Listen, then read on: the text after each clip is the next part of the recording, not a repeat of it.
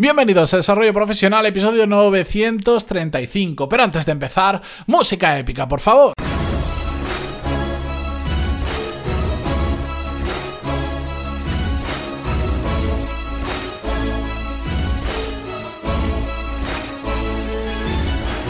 Muy buenos días a todos, bienvenidos un viernes más. Yo soy Matías Pantaloni y esto es Desarrollo Profesional, el podcast donde hablamos sobre todas las técnicas, habilidades, estrategias y trucos necesarios para mejorar cada día en nuestro trabajo.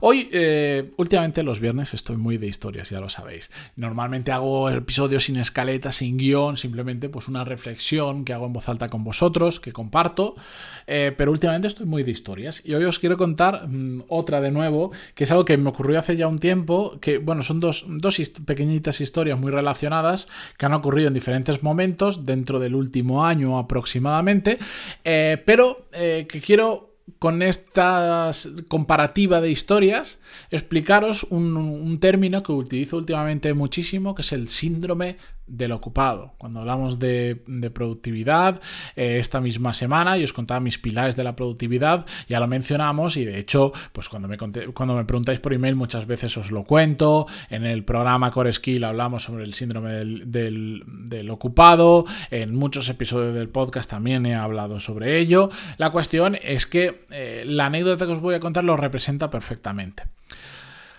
Hace poquito estaba en la cafetería de un hospital.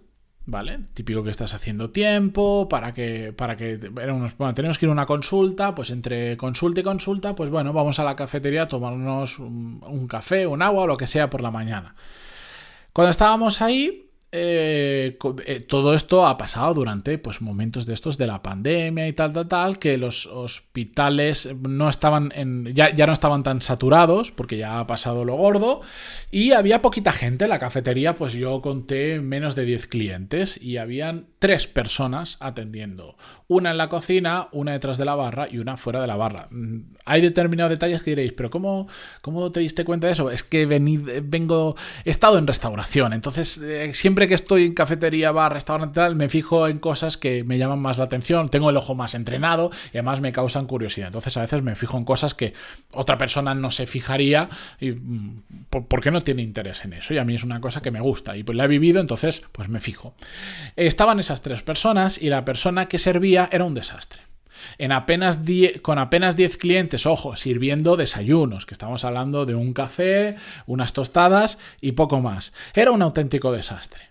Tardó mucho en servirnos. Mm, solo, solo de todos los que estábamos ahí, nosotros éramos los últimos que llegamos y después solo vino una otra señora que se sentó sola en una mesa. Es decir, ya el resto de las mesas ya estaban servidas.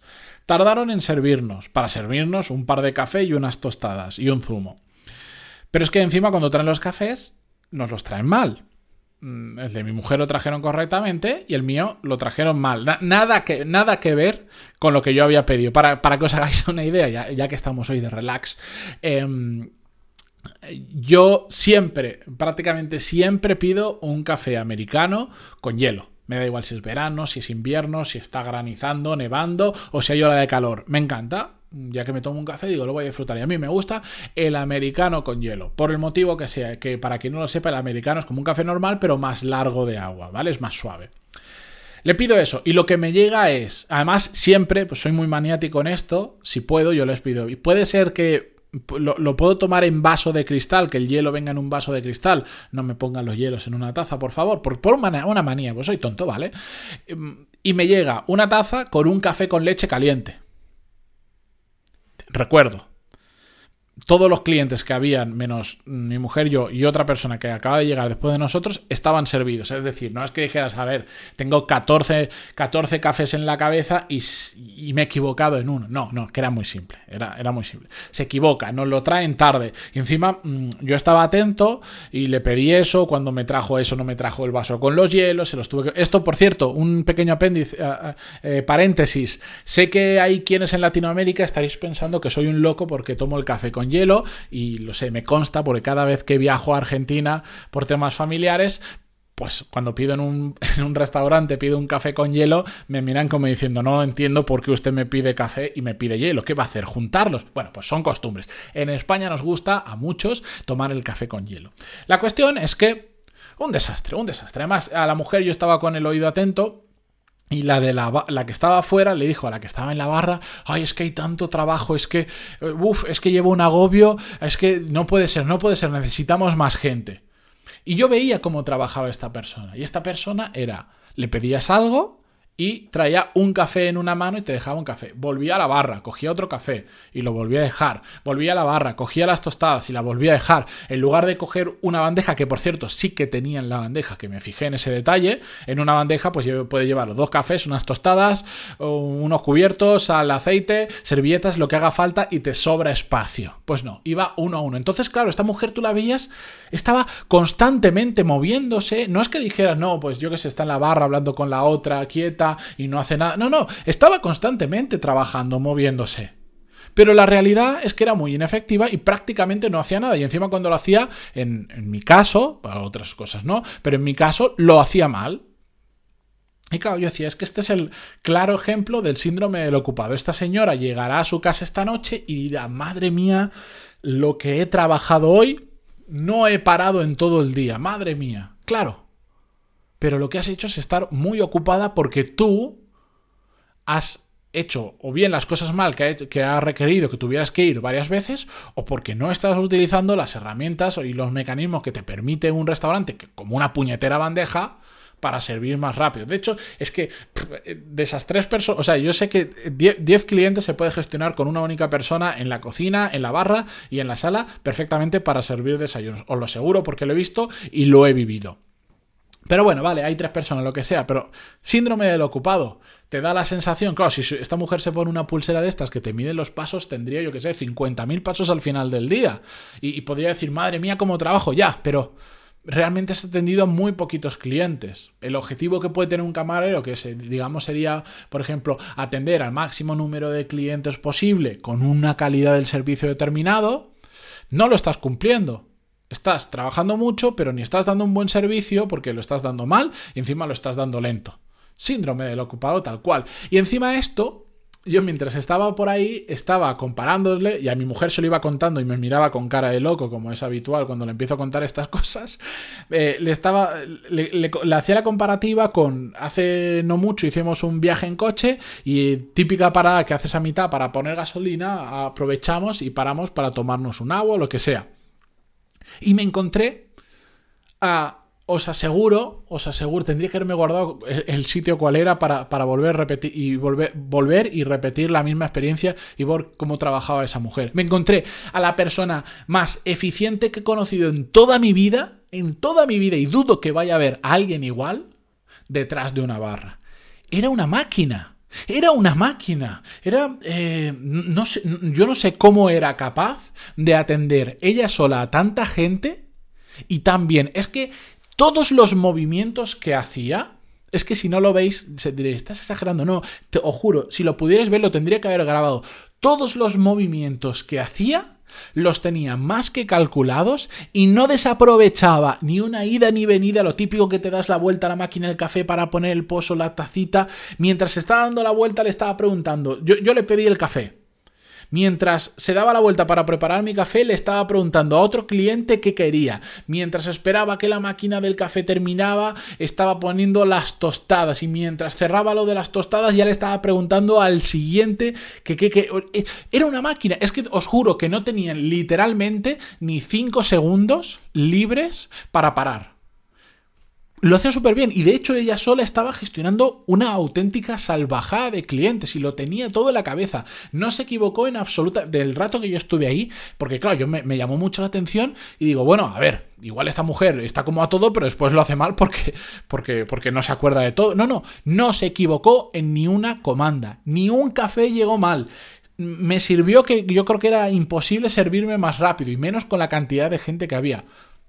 Era, es que era un, era un fenómeno. esa mujer era una máquina. Claro, este, es todo lo contrario a lo que viví en ese hospital.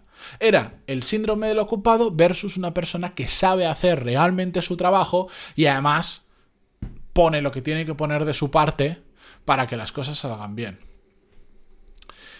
Esa mujer también trabaja detrás de una barra y realmente podríamos decir que tiene los mismos objetivos que este primer ejemplo que os puse del hospital servir a la mayor cantidad de clientes posible y además haciéndolo con, con buena calidad, con un buen servicio.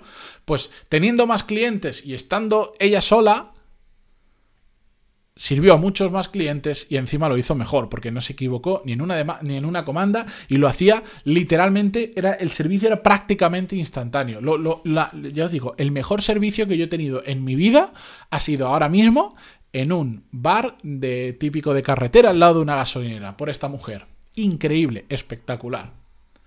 Uno es el síndrome de ocupado y el otro es una persona productiva, una persona que sabe hacer su trabajo, que sabe medir los tiempos, que sabe aprovechar su tiempo.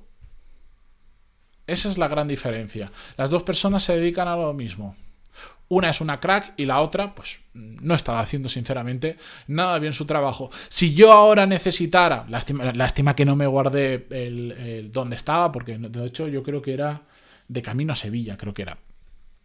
Pero no me guardé dónde estaba. Pero imaginaros que eso a mí me ocurre en un bar en la zona en la que vivo o en Madrid y yo, por lo que sea, pasado mañana me quiero abrir un restaurante o un bar, ¿a quién creéis que iría a buscar?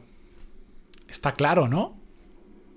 Entonces después la gente dice, no, a mí, a mí es que eso de que vengan y te busquen o vengan y te llamen, no me ocurre. Si tú eres tan bueno como esa persona, aunque te dediques a la restauración, aunque estés detrás de una barra poniendo cafés, os aseguro que a esa chica en una ciudad normal y no perdido por ahí en medio de la carretera, en una ciudad normal, Todas las semanas alguien de la competencia vendría a decirle, oye, quiero que te vengas conmigo, os lo aseguro. Yo he estado en la restauración, yo he ido a sitios a cenar y a la persona que me ha atendido le, he dado mi tarjeta y le he dicho, si algún día quieres cambiar de trabajo, quieres irte a otro restaurante, me llamas porque yo trabajo en esto y estamos contratando gente. Yo lo he hecho y me consta que hay mucha gente que lo hace. Incluso aunque que podéis decir, no, es que eso se da para carreras, yo qué sé, para los informáticos que se lo rifan. No. Eso le ocurre a la gente que es extraordinariamente buena en lo que haga, independientemente de lo que haga. Sí que esta es una reflexión interesante que quería compartir con vosotros y que veáis claramente lo que es el síndrome del ocupado y lo que es ser productivo. Espero que os haya valido. He dicho, ah, hoy voy a hacer un episodio corto de 7-8 minutitos, ¡pum! 13 minutos o así. Ahí lo tenéis. De todas formas, gracias por aguantarme, por vuestra paciencia, por, por estar ahí un viernes más. Y si os ha gustado este episodio, cualquiera de los que habéis escuchado, yo valoro muchísimo que hagáis el esfuerzo de un minuto, dejar vuestra valoración de 5 estrellas en iTunes o en iVoox, darle ahí, ¡pum! Me gusta, que ayuda mucho a mí, al podcast y a todos en general los que creamos contenido a darnos un poco más de visibilidad. Gracias por cualquier cosa que hagáis, por cualquier acción o por estar ahí. De todas formas, siempre lo digo. Simplemente mm, por compartir este rato conmigo, yo os lo agradezco de corazón. Y también sabéis que me podéis localizar en pantaloni.es barra contactar para cualquier cosa. Continuamos la semana que viene. Recargar piras. Descansad y nos vemos el lunes o nos escuchamos el lunes. Adiós.